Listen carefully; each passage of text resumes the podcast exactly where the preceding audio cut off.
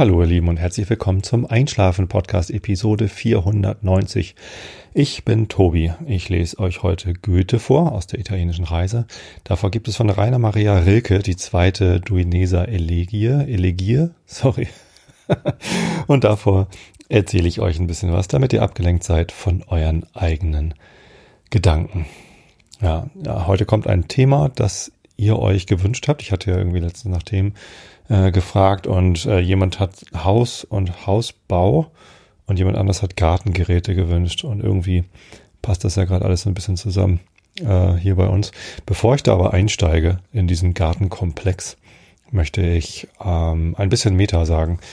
Ähm, es gibt ein Update von Apple, dass es jetzt ein neues Feature gibt bei Apple Podcasts, das ja früher iTunes war. Äh, und zwar kann man jetzt auch bei Apple Podcasts kostenpflichtig Podcasts haben.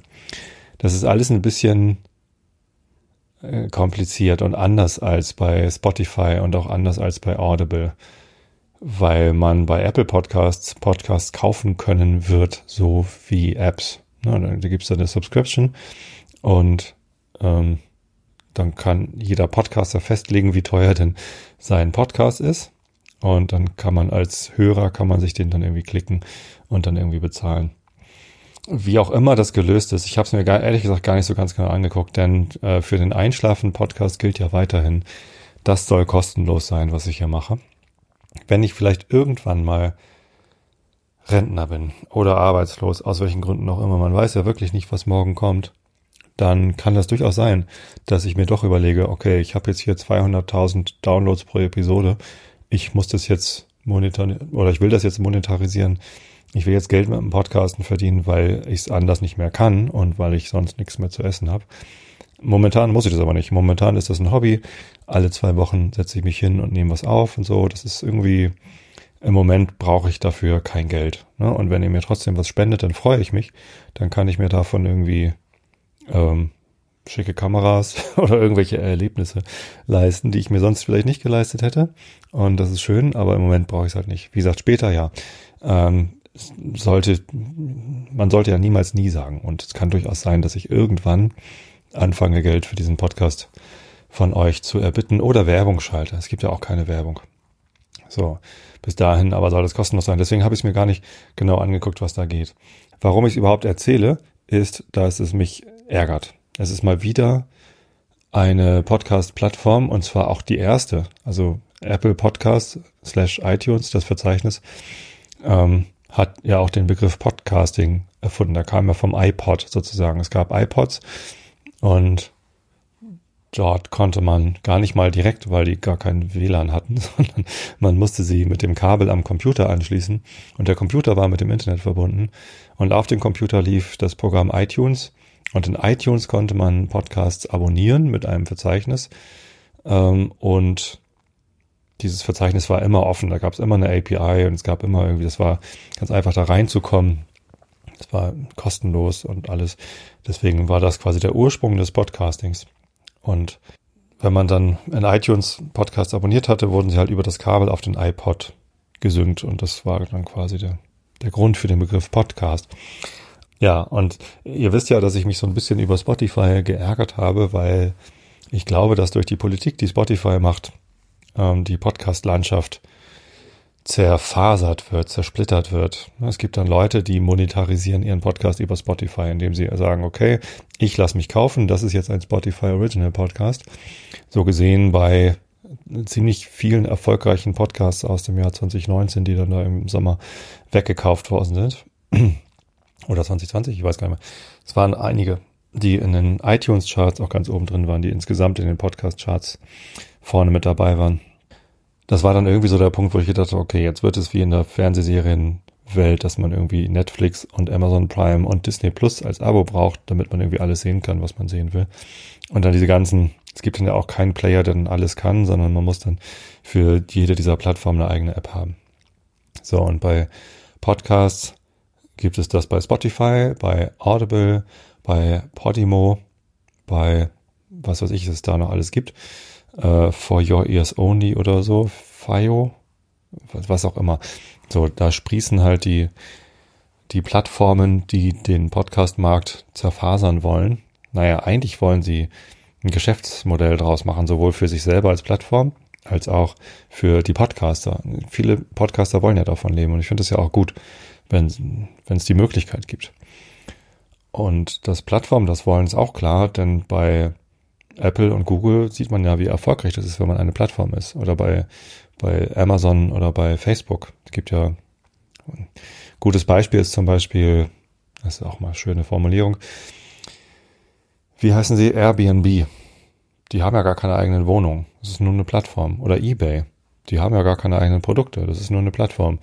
Und Verkäufer können da was anbieten und Kunden können da was kaufen und zack, wenn man die erfolgreichste Plattform auf dem Markt ist, dann hat man gewonnen, ist stinkereich und kann irgendwie Platzhirsch spielen.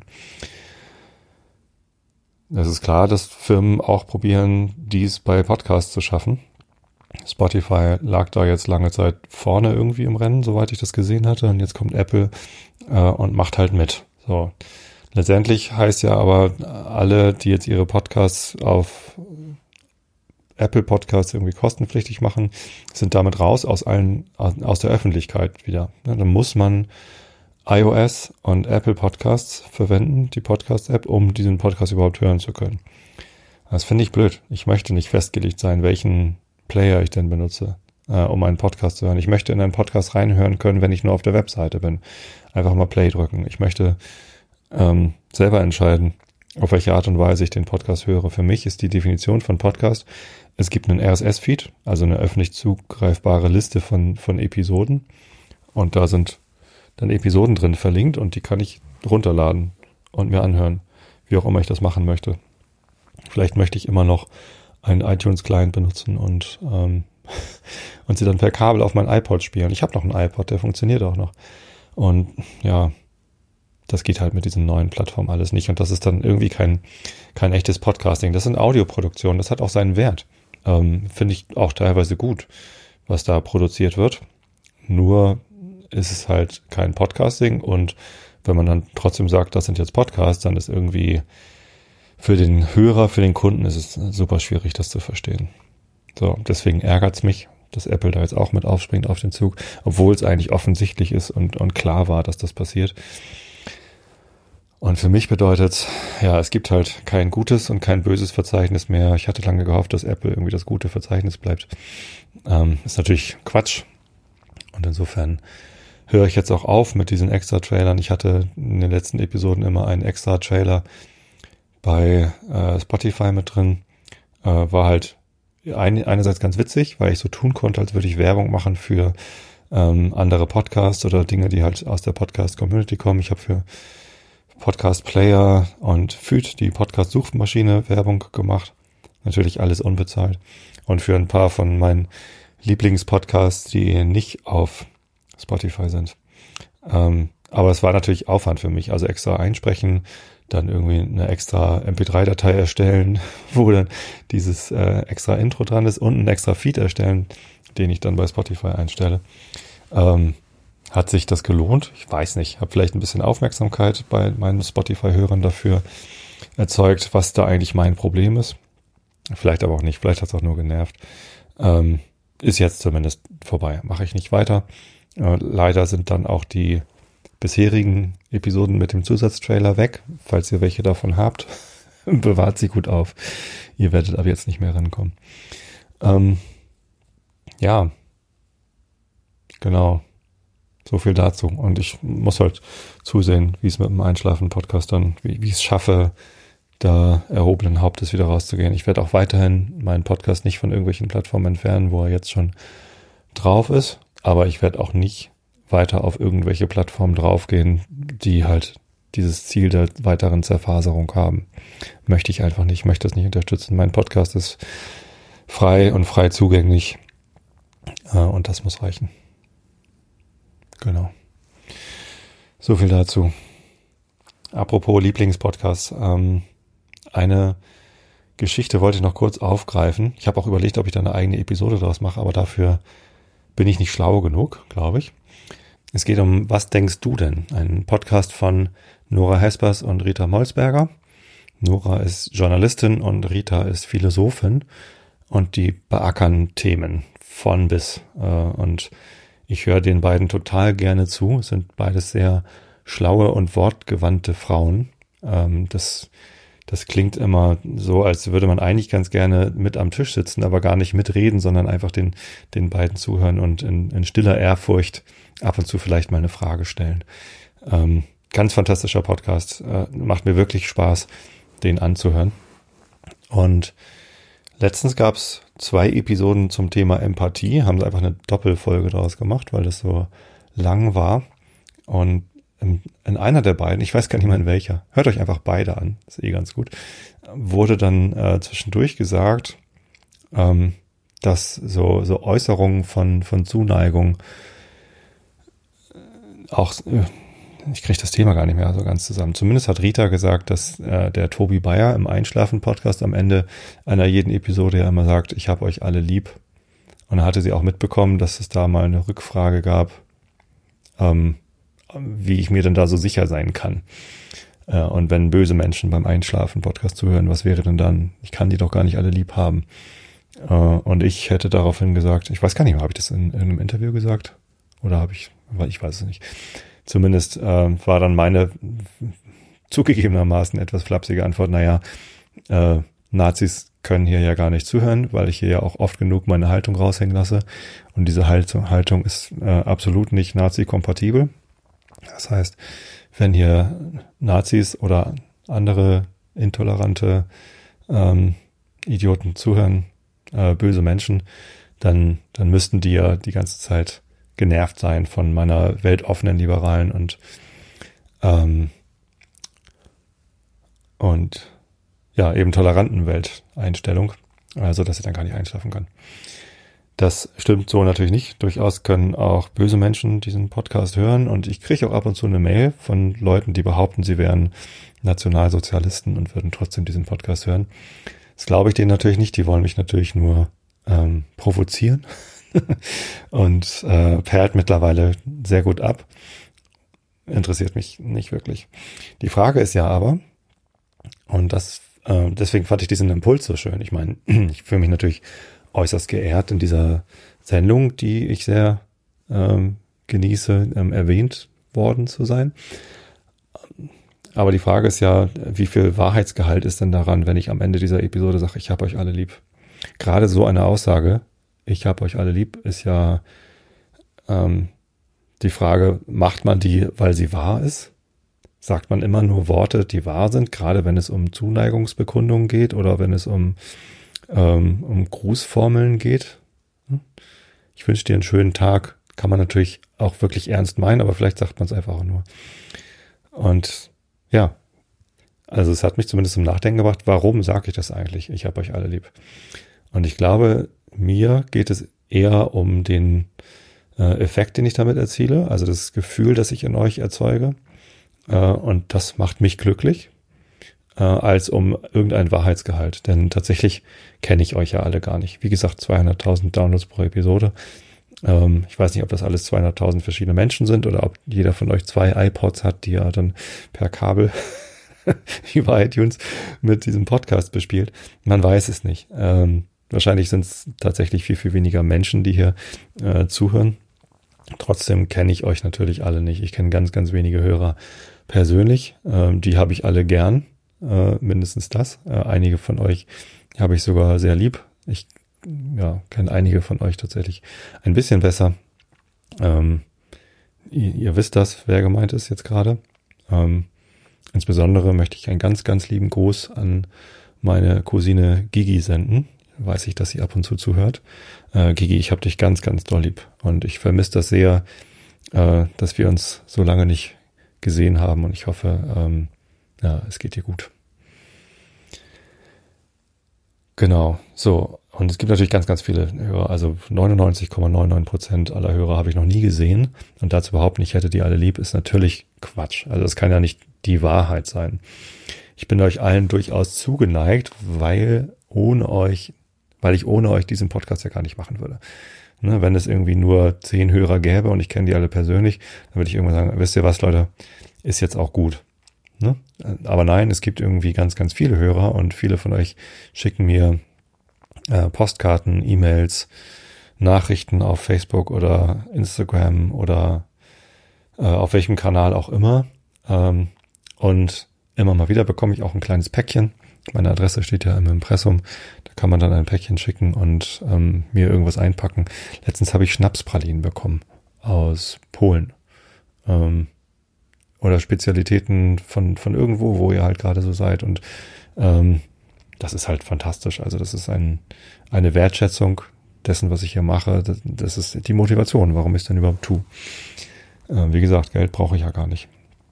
So, und ähm, deswegen ist das schon nicht gelogen, dass ich sage, ich habe euch alle lieb. Das ist ja auch Quatsch. Nur weil es nicht der Wahrheit entspricht, äh, ist es auch nicht gelogen. Denn äh, die Tatsache, dass ich so viel positives Feedback bekomme, das liegt ja auch daran, dass es euch alle gibt. Ähm, daraus aber zu schließen, dass ich jeden einzelnen davon äh, gern hätte oder lieb haben würde, ja, das ist natürlich ein bisschen weit, weit hergeholt.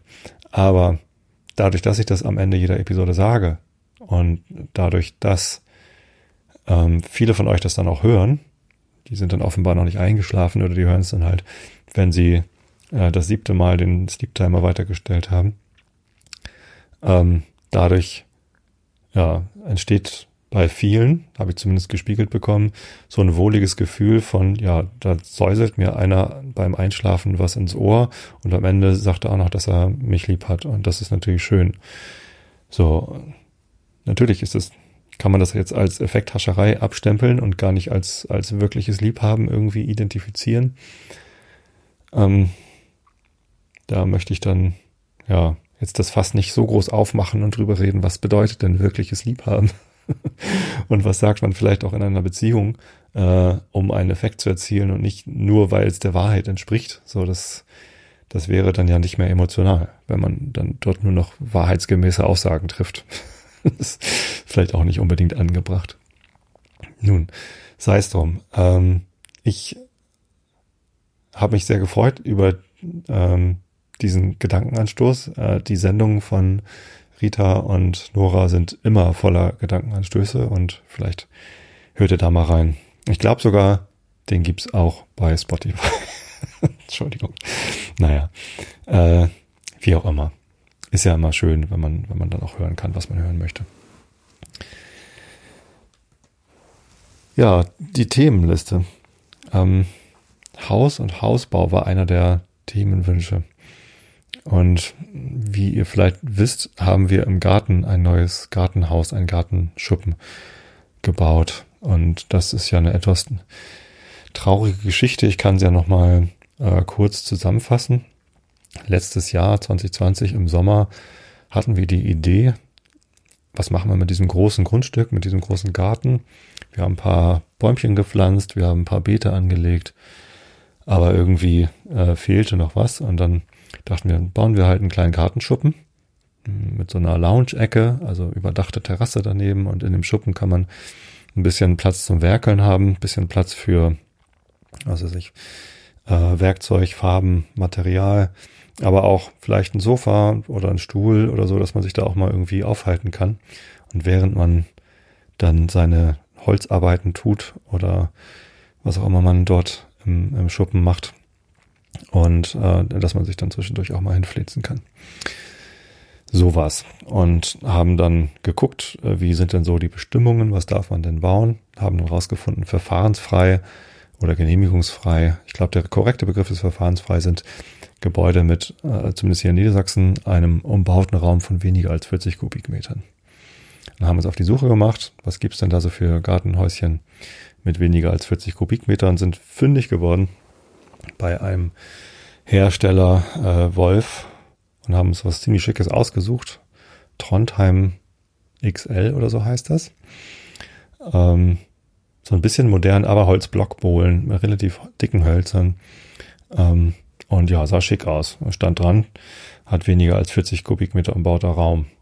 So, und dann konnte man das noch mit unterschiedlichen Ausbauten mit überdachter Terrasse rechts oder links davon haben. Und äh, die Terrasse hat halt nicht nur ein Dach, also ist einfach das Dach vom Haus ist weiter rausgezogen, sondern auch noch eine Rückwand, dass man da richtig schön geschützt sitzen kann. So, ich habe also beim Bauamt angerufen weil ich nicht wusste, wie, wie geht das eigentlich, worauf muss ich achten und habe dort mit einer Mitarbeiterin im Bauamt in Winsen im Landkreis Harburg gesprochen und ähm, habe ihr genau beschrieben, was ich vorhabe und wo ich das vorhabe. Wir haben gemeinsam auf den Lageplan geguckt. Ich habe ihr genau das äh, Flurstück genannt ähm, und ihr beschrieben, was wir dorthin bauen wollen und sagte, ja, ja, ähm, das geht. So, das kann man machen. Gut, dann, haben wir das Haus bestellt und erstmal geschluckt, weil das irgendwie drei Monate Lieferzeit hatte. Haben die Zeit dann genutzt, um da eine kleine äh, Terrasse hinzupflastern, pflastern lassen. Mein alter Schulfreund Volli hat eine Gartenbaufirma, der hat das dann für uns gemacht. Und ja, dann kam das Haus und wir haben es aufgestellt. Ähm, waren, waren glücklich, weil es toll aussah. Wir haben sogar einen Zeitrafferfilm gemacht, äh, um zu zeigen, mit wie vielen Händen und wie vielen Stunden Arbeit äh, dieses, dieses Haus entstanden ist. Äh, leider habe ich dann über Umwege mitbekommen, dass unser Bürgermeister äh, sich aufgeregt hat, warum ich dann dort einen Schwarzbau hinsetze. Ähm, ich habe mich daraufhin beim Bürgermeister gemeldet und ihm beschrieben, was ich gemacht habe und wen ich gefragt habe im Bauamt und bestätigte mir, ja, dann sei wohl alles in Ordnung. Ähm, drei Wochen später oder vier Wochen später steht dann eben jene Mitarbeiterin vom Bauamt vor der Tür und äh, fuchtelt mit dem Zollstock und sagt, ich muss hier mal eben das ausmessen. Äh, sie sind da äh, angezeigt worden und ich muss jetzt ausmessen, äh, was das da eigentlich ist. Ja, bisschen äh, ein bisschen Schock, nee, großer Schock sogar. Da hat sie das ausgemessen und meinte, ja, ja, das ist ja viel zu groß. Die überdachte Terrasse, das gehört mit zum umbauten Raum, weil das ja auf zwei Seiten zu ist. Also eigentlich nur noch auf zwei Seiten offen ist, weil Fußboden und Dach ist eh zu. Und dann die Wand vom Haus und die Rückwand, das sei umbauter Raum. Das war mir so nicht klar, dass eine überdachte Terrasse mit Rückwand umbauter Raum ist. Ähm, ich hatte ihr das so erzählt am Telefon. Sie konnte sich auch an das Telefonat noch erinnern. Aber ähm, leider hatte sie es anscheinend nicht richtig verstanden. Na gut, dachte ich mir. Ähm, das ist natürlich ärgerlich, aber wenn es am Ende bedeutet, dass wir entweder einen Bauantrag stellen, dass wir es so bauen können, oder dass wir ähm, die Rückwand rausnehmen oder das Dach abnehmen, eins von beiden, damit das nicht zum umbauten Raum gehört, dann wäre das Haus ja verfahrensfrei. Ähm, dann ist das zwar doof und ärgerlich, aber auch nicht so schlimm. Also man kann ja einfach mit, das ist ja ein Bock, Holz Blockbohlenhaus. Ich hätte das tatsächlich einfach so gemacht, dass ich dann ähm, mit einer Motorsäge hinten die Rückwand rausgeschnitten hätte. Da muss man ja nur einen Schnitt setzen und dann fallen da die Blockbohlen auseinander. Vorher vielleicht ein bisschen absichern, links und rechts und überall, damit man erstmal gucken kann, ob es denn so auch hält. Ja, ähm, leider konnte dann äh, die, die Frau mir auch noch nicht genau sagen, wie es dann weitergeht. Ähm, ich habe dann, also das war im November, dass sie bei uns war und im Dezember ähm, habe ich dann angerufen, nee, hat sie mich angerufen, genau gesagt, ja, wir gucken hier nochmal erstmal intern, da gibt's ja noch äh, relativ viel Bebauung drumherum. Und dann dachte ich so, oje, oje, oje, jetzt werden nicht nur wir angezeigt, sondern wird hier das ganze Dorf irgendwie angezeigt und alle äh, Holzhäuschen, die man hier in die Nachbarschaft gebaut hat, werden jetzt alle irgendwie äh, angezeigt und alle, alles muss zurückgebaut werden. Ähm, aber nee, sie meinte, nee, machen Sie mal erstmal nichts. So, ich hatte mittlerweile längst einen Architekten gefunden, der hatte sich auch über den Podcast, ich glaube über einen Realitätsabgleich gemeldet und meinte, hier, ich bin Architekt in Niedersachsen und ich kann dir helfen. Und der hat mich dann vor allem erstmal beruhigt und Möglichkeiten aufgezeigt. Der Andreas, vielen lieben Dank, Andreas, an dieser, an dieser Stelle. Ähm, Genau, es passierte dann lange Zeit nichts. Äh, Im März 2021 habe ich dann mal wieder dort angerufen, gefragt, wie geht's denn jetzt eigentlich weiter? Ähm, habe dann gehört, dass die Baubehörde äh, sagt, das sei Außenbereich. Habe ich erstmal gestaunt, ähm, was dann Außenbereich bedeutet. Und es ist so, als ob man irgendwie dort, wo gar kein Ort ist, einfach ein Haus hinbaut. Das geht natürlich nicht. Da kann man nur ähm, landwirtschaftliche oder forstwirtschaftliche Gebäude errichten. Ja, hm, äh, wie kann denn innerorts Außenbereich sein? Ja, da ist halt kein Bebauungsplan. Und sie hätte wohl gedacht, dass dort ein Bebauungsplan angedacht wäre. Es ist mir sogar bekannt, dass der dort mal angedacht war. Ähm, aber mir war auch bekannt, dass der so nicht kommt, zumal die Gemeinde jetzt ein Stück von, von dem großen Gebiet, wo der Bebauungsplan gedacht war, abgekauft hat und da einen Park angelegt hat. Ähm, äh, geht dieser Bebauungsplan halt gar nicht mehr. So, und das habe ich ihr dann auch gesagt und ja, okay, dann, äh, dann ist das wohl vom Tisch. Aber angeblich, oder sie sagte mir jetzt, dass die Information, dass da ein Bebauungsplan angedacht war, halt auch zu ihrer Aussage geführt hat, dass ich das dort bauen dürfe. Naja, und jetzt haben wir die Post bekommen, dass dort Außenbereich ist nach Paragraph 35 der niedersächsischen Bauordnung und ähm, ich dort nicht mal einen Bauantrag stellen könne und ich das halt zurückbauen soll, also das ganze Haus wieder abreißen. Und das ist natürlich irgendwie ähm, ein Riesenschreck und, und extrem ärgerlich, weil da nicht nur sehr viel Geld reingeflossen ist, äh, das Haus ist recht teuer, die Pflasterfläche war teuer ähm, und ähm, sondern eben auch viel Zeit und viel Hingabe und auch sehr viel Vorfreude. Wir haben uns ja darauf gefreut, das dann auch zu nutzen.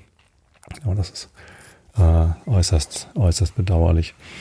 Ja, und jetzt sind wir noch dabei zu prüfen, ist das, muss, ist das denn wirklich Außenbereich? Das kann man da vielleicht irgendwie mal schauen, ob das nicht vielleicht doch nicht Außenbereich ist, sondern nach Paragraph 34 der äh, Bundesbauordnung äh, gesehen werden kann, so dass man doch einen Bauantrag stellen könne. Äh, in dem Prozess sind wir leider noch drin. Äh, es wäre schön, wenn wir da ein bisschen Unterstützung von der Gemeinde oder vom Bürgermeister hätten. Irgendwie fühlt sich das gerade nicht so an.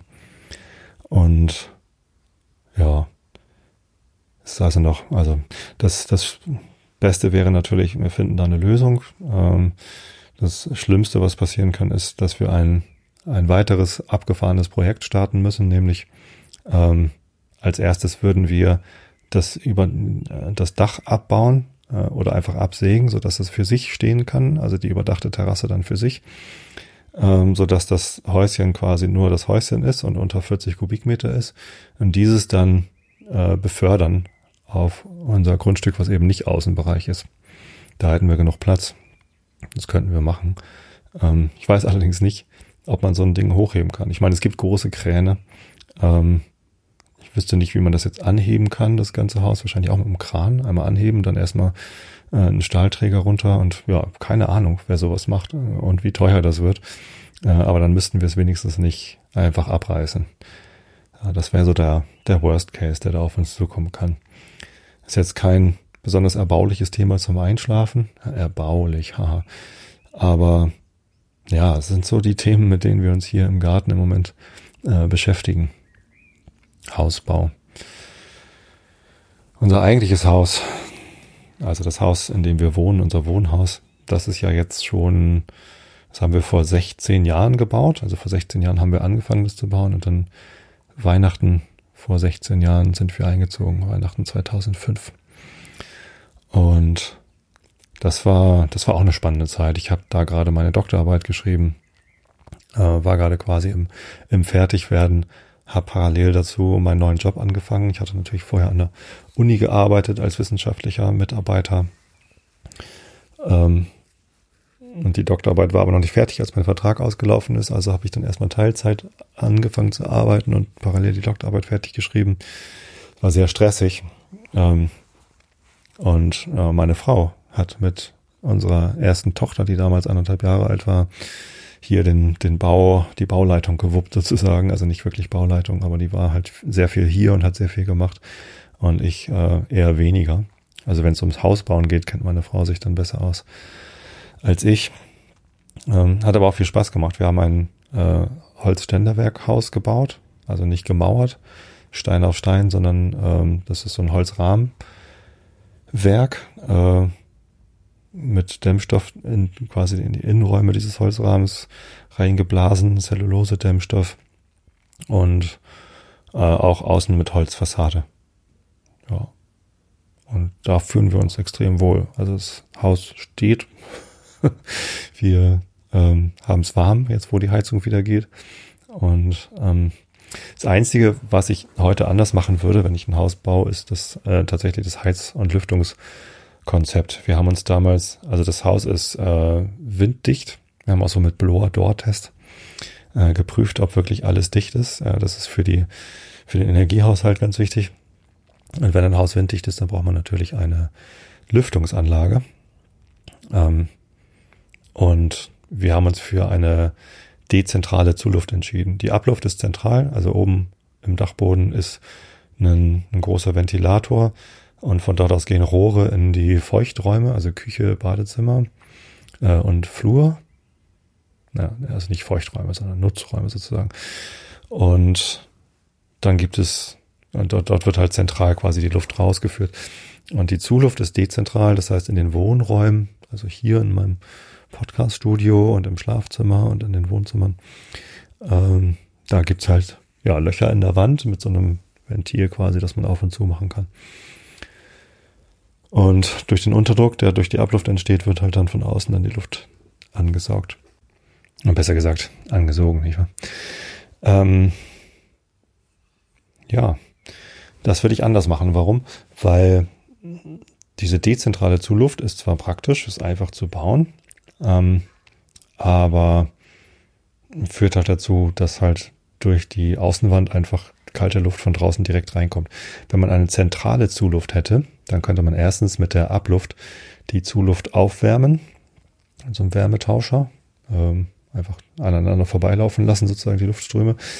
Ähm, und andererseits, nee, also das ist halt der Haupteffekt, ne? Also man kann dann, hat dann eine, eine Zuluft, ein Schnüffelstück, wo man dann ganz gefährlich das äh, Giftgas reinleiten, nein Quatsch. Ähm, ja, also klar, wenn das dann irgendwann mal verstopft ist, dann kriegt man halt keine Luft mehr ins Haus, dann muss man das Fenster aufmachen. Wir haben ja immer noch Fenster, die man aufmachen kann. So, aber also dieser Vorteil, dass, dass man halt die, die Abluftwärme zurückgewinnen kann, die ist halt gut. Oder vielleicht kann man sogar im Winter die Zuluft dann zentral kühlen, wenn es dann irgendwann Sommer gibt, wo es nicht mehr unter 30 Grad abkühlt, äh, wegen der Erderwärmung oder keine Ahnung, was so passiert. So, das, das wäre nochmal ganz gut. Und das andere, was ich anders machen wollen würde, ist dann auch das Heizkonzept. Also wir haben vor 15 Jahren uns für eine Erdgas, ähm, wie heißt das? So eine Gasbrennwerttherme, so heißt das, entschieden. Und heutzutage würde ich wahrscheinlich eher einen, einen, Wärmetauscher, also so, eine, so ein Kühlschranksystem. Das sieht man ja auch immer häufiger. Steht halt vorm, vorm Haus so ein, so ein Ventilator rum. Wärmetauscherheizung heißt das, glaube ich, oder? Weiß ich gar nicht. Wärmepumpe heißt es. Ja. So, kann man mit, mit der Luft draußen machen, ähm, kann man auch im, im Fußboden machen. Also einfach durch den Garten so eine Schlaufe legen, wo dann ähm, das, ja, das Wasser dann schon mal auf, oder ja, die Zuluft könnte man auch durch die Erde einmal durchführen, ne? Dass die schon mal irgendwie auf, weiß nicht, wenn man, wenn man zwei Meter tief geht, dann ist da ja irgendwie immer sowas wie zwischen 10 und 15 Grad. Also sowohl im Sommer als auch im Winter. Ähm, da hat man schon mal ein bisschen, im Sommer schon mal ein bisschen runtergekühlt und im Winter schon mal ein bisschen aufgewärmt. Ja, nee, aber auch das, dann das Heizsystem, mit dem man dann eigentlich heizt, könnte man mit, mit einer Wärmepumpe entweder am Boden oder so machen. Irgendwas moderneres. Da heizt man dann zwar mit Strom, richtig, und Strom ist natürlich auch die Frage, wo kommt denn der her? Ähm, da wäre dann aber die Antwort ähm, äh, Solarenergie zu nutzen oder, oder Windkraft. Also ich glaube nicht, dass es, ähm, dass die Energiewende uns, uns langfristig äh, einen Energieengpass besorgt. Es gibt ja so viele besorgte Bürger, die glauben, dass wenn mal der Wind nicht weht oder wenn es Nacht ist, dass es dann keinen Strom mehr gibt, sobald wir aus Atomkraft und Kohlekraft ausgestiegen sind. Das ist natürlich Quatsch. Ja, wir haben Nachbarn, die haben eine Solaranlage auf dem Dach, die produziert jetzt schon deutlich mehr Strom, als sie selbst verbrauchen. Und wahrscheinlich hätte ich auch, wenn ich nochmal neu bauen würde, das Dach anders geplant. Im Moment haben wir halt eine Solarthermie auf dem Dach. Das heißt, wir haben warm Wasser und auch eine Heizungsunterstützung mit der Wärme von der Sonne. Aber ähm, es ist jetzt halt zu wenig Platz, um auch noch eine ähm, Photovoltaik, also Stromerzeugung durch die Sonne aufs Dach zu bekommen. Ja. Das würde ich anders machen beim nächsten Haus. Ganz sicher. Ja, und ich würde immer darauf achten, dass man nicht nur mit dem Bauamt gesprochen hat, sondern auch alles schriftlich hat. Bauanträge reicht man übrigens gar nicht beim Bauamt ein, sondern bei der Gemeinde. Das haben wir damals beim Hausbau gar nicht selbst gemacht, sondern das hat halt das Baubüro gemacht, mit dem wir gebaut haben. Arbeitskreis Gesundes Bauen, AGB aus Meusburg, falls jemand jemanden sucht. Das sind zwar nicht mehr die gleichen Leute wie damals, aber ich glaube, der eine ist noch geblieben. Ähm, ja, was man alles so lernt. Aber ansonsten äh, sind wir, also nein, nicht ansonsten, wir sind sehr, sehr glücklich mit dem Haus. Ähm, sind glücklich mit dem, mit dem Grundstück hier. Ähm, es ist ja auch Familie. Also das Grundstück, auf dem wir jetzt wohnen, nicht nur das, wo das Haus steht, sondern auch das, wo das, der Garten und dieses äh, nicht genehmigte Haus stehen. Ähm, da, das ist halt seit 90 Jahren ein Familienbesitz. Also mein Schwiegervater ist hier geboren und ist seit, seit Ewigkeiten schon in der Familie meiner Frau. Und deswegen fühlen wir uns hier auch echt wohl. Also das gehört, fühlt sich schon so an, als würden wir hierher gehören. Ja. Das mit dem nicht genehmigten Haus ist halt echt extrem ärgerlich. Also da habe ich zu wenig gewusst über niedersächsisches Baurecht. Also die Bauordnung ist auch ganz schön komplex. Ich habe nicht gewusst, dass es sowas gibt wie Außenbereich im Innenbereich. Ähm, Innerorts Außenbereich. Ich weiß nicht mal genau, wie es heißt, aber irgendwie Paragraph 35 ist irgendwie hängen geblieben. Ähm, ja, und ich habe gelernt, dass man sich auf mündliche Zusagen sowohl vom Bürgermeister als auch vom Bauamt einfach nicht verlassen sollte, sondern immer alles schriftlich haben sollte. Das ist dann doch besser. Ja. Naja. Sei es drum. Äh, Gartengeräte hatte ich anfangs noch angekündigt. Ne? Ich glaube, das mit den Gartengeräten äh, überspringe ich mal. Wobei, eigentlich ist es auch schnell erzählt. ich dachte, es passt irgendwie mit dem Gartenhaus und Haus bauen und Gartengeräte passt irgendwie zusammen. Jetzt habe ich ganz viel über Haus bauen, Gartenhaus bauen erzählt aber nicht über die Gartengeräte.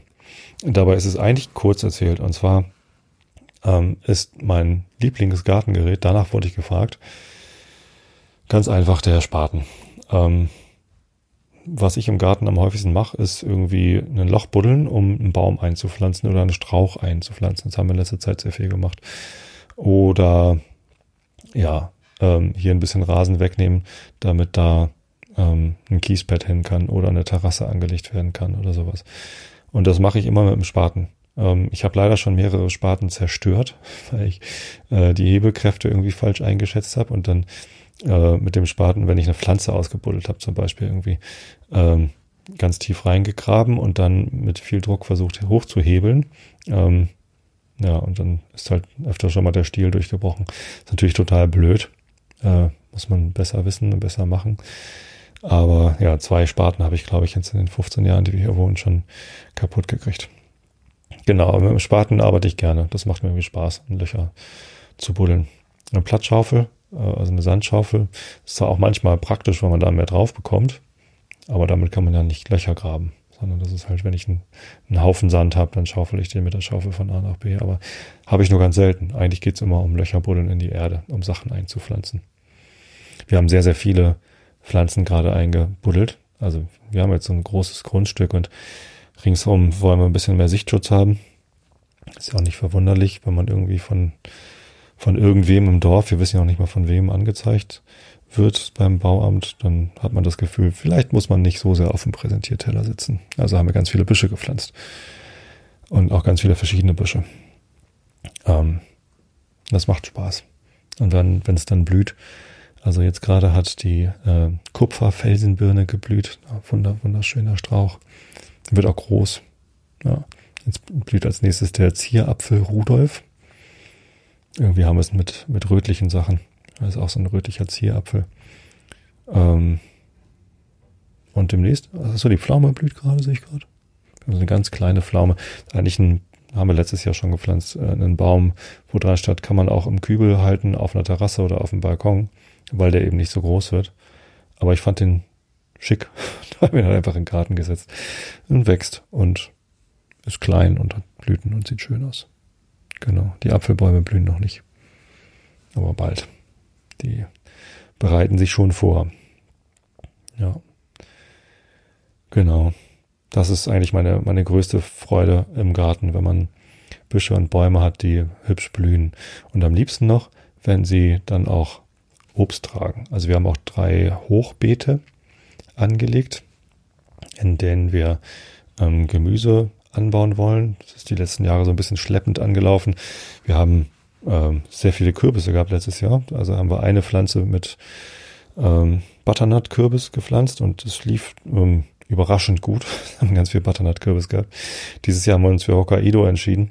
Ähm, aber wir wollen eben auch ein bisschen mehr. Wir wollen Zwiebeln und Knoblauch, ähm, Rucola und solche Sachen wollen wir halt eben auch selber anbauen und möhren.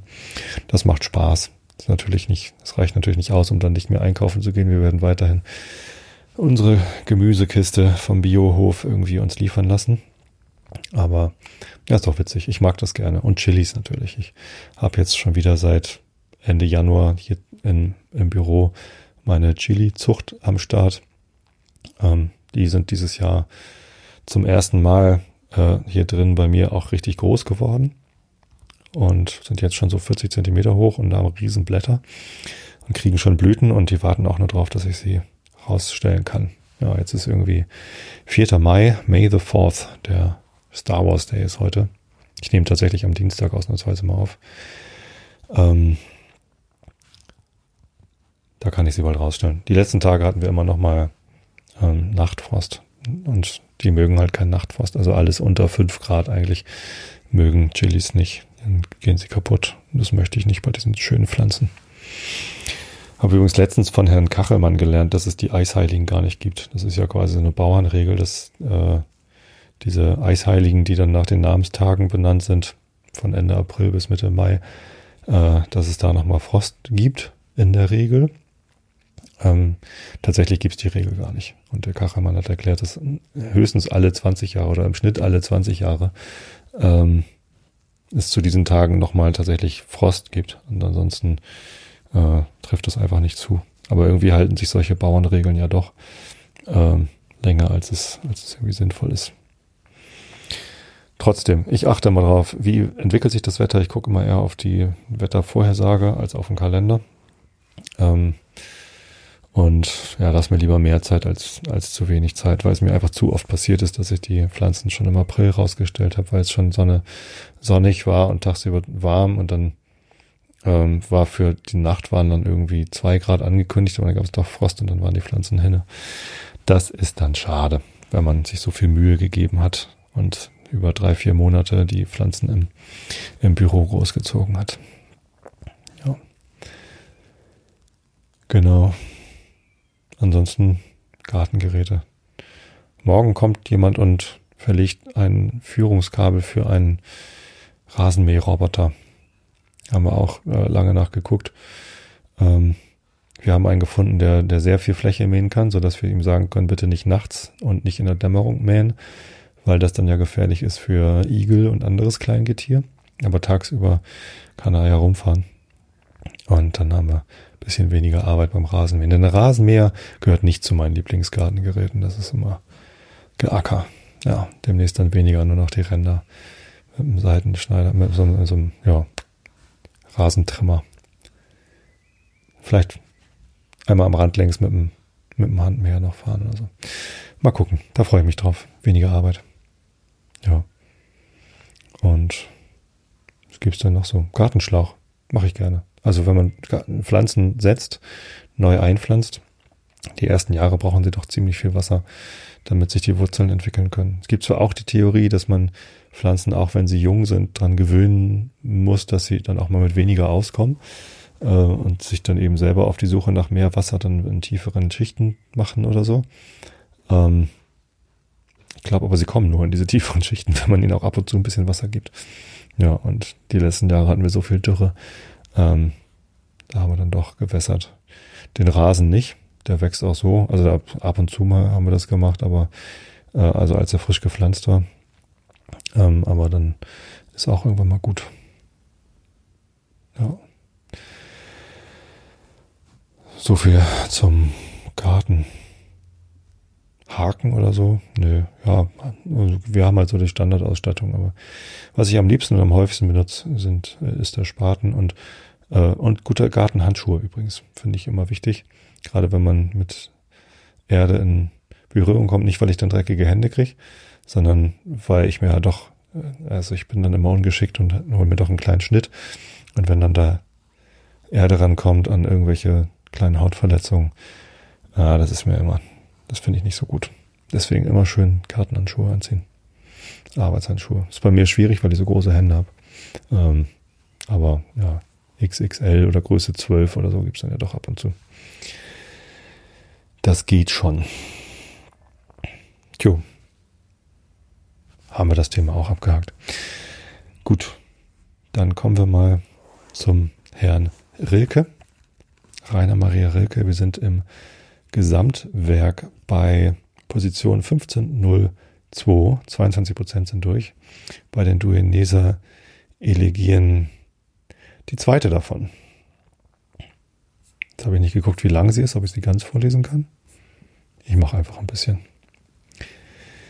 Jeder Engel ist schrecklich, und dennoch, weh mir, ansing ich euch fast tödliche Vögel der Seele, wissend um euch. Wohin sind die Tage, Tobiä, da der strahlendste einer stand an einer, an der einfachen Haustür, zur Reise ein wenig verkleidet und schon nicht mehr furchtbar, Jüngling dem Jüngling, wie er neugierig hinaussah. Träte der Erzengel jetzt, der Gefährliche, hinter den Sternen, eines Schrittes nur nieder und herwärts, hoch aufschlagend erschlüg uns das eigene Herz. Wer seid ihr? Frühe Geglückte, ihr Verwöhnten der Schöpfung, Höhenzüge, morgenrötliche Grate aller Erschaffung, Pollen der blühenden Gottheit, Gelenke des Lichtes, Gänge, Treppen, Throne, Räume aus Wesen, Schilder aus Wander, Tumulte stürmisch entzückten Gefühls und plötzlich einzeln Spiegel, die die entströmte eigene Schönheit wieder hinaus, wieder schöpfen zurück in das eigene Antlitz. Puh, da geht's aber los hier. Vielleicht mal bis dahin. Ja. Ich muss mir immer mal besser vorbereiten, wie lang diese Dinge eigentlich sind. So. Der Herr Goethe. Johann Wolfgang von Goethe. Den von-Titel hat er übrigens erst äh, natürlich später bekommen. Als er in Italien war, hat er ihn aber schon. Und geschrieben hat er diese, diesen Reisebericht äh, oder als Buch veröffentlicht, auch erst viel später. Sei es drum. Wir sind in der italienischen Reise von Herrn Goethe, von Goethe, von Herrn von Goethe, ähm, bei Position 537, 6 Prozent, in Verona, den 6. September. Augen zu und zugehört. Als ich heute wieder von der Arena wegging, kam ich einige tausend Schritte davon zu einem modernen öffentlichen Schauspiel. Viele edler Veroneser schlugen Ball gegen vier nee, vier edle, nicht viele. Vier edle Veroneser schlugen Ball gegen vier Vicentiner. Sie treiben dies sonst unter sich das ganze Jahr etwa zwei Stunden vor Nacht. Diesmal, wegen der fremden Gegner, lief das Volk unglaublich zu. Es können immer vier bis fünftausend Zuschauer gewesen sein. Frauen sah ich von keinem Stande. Vorhin, als ich vom Bedürfnis der Menge in einem solchen Falle sprach, habe ich das natürliche, zufällige Amphitheater schon beschrieben, wie ich das Volk hier übereinander gebaut sah. Ein lebhaftes Händeklatschen hörte ich schon von weitem, jeder bedeutende Schlag war davon begleitet. Das Spiel aber geht so vor sich. In gehöriger Entfernung voneinander sind zwei gelindeabhängige Bretterflächen errichtet. Derjenige, der den Ball ausschlägt, steht die rechte mit einem hölzernen breiten Stachelringe bewaffnet, auf der obersten Höhe. Indem nun ein anderer von seiner Partei ihm den Ball zuwirft, so läuft er herunter dem Ball entgegen und vermehrt dadurch die Gewalt des Schlägers, womit er denselben zu treffen weiß. Die Gegner suchen ihn zurückzuschlagen, und so geht es hin und wieder, bis er zuletzt im Felde, Felde liegen bleibt. Die schönsten Stellungen, wert in Marmor nachgebildet zu werden, kommen dabei zum Vorstein. Da es lauter, wohlgewachsene, rüstige junge Leute sind, in kurzer, knapper, weißer Kleidung, so unterscheiden sich die beiden Parteien, so unterscheiden sich die Parteien nur durch ein farbiges Abzeichen. Besonders schön ist die Stellung, in welcher der ausschlagende Gerät, indem er von der schiefen Fläche herunterläuft und den Ball zu treffen ausholt, sich nähert Äh, sie nähert sich der des borgesischen Fechters. Sonderbar kam es mir vor, dass sie diese Übung an einer alten Stadtmauer ohne die mindeste Bequemlichkeit für die Zuschauer vornehmen. Warum sie es nicht im Amphitheater tun, wo so schöner Raum wäre. Ach guck, ähm, der Herr Goethe hat also das Fußballstadion erfunden. Vielleicht. Na, es ist natürlich kein Fußball, was sie da spielen. Ne? Ich habe allerdings auch keine Ahnung, wie das Spiel heißt, was sie da spielen. Naja, ähm, wenn es einer von euch weiß, schreibt es mir gern. Meine E-Mail-Adresse ist tobi at einschlafen-podcast.de. Da könnt ihr mich erreichen. Meine Adresse findet ihr im Impressum, falls ihr es mir auf Postkarte schicken wollt. Ansonsten bleibt mir noch zu sagen, ich habe euch alle lieb, schlaft recht gut. Bis zum nächsten Mal und tschüss.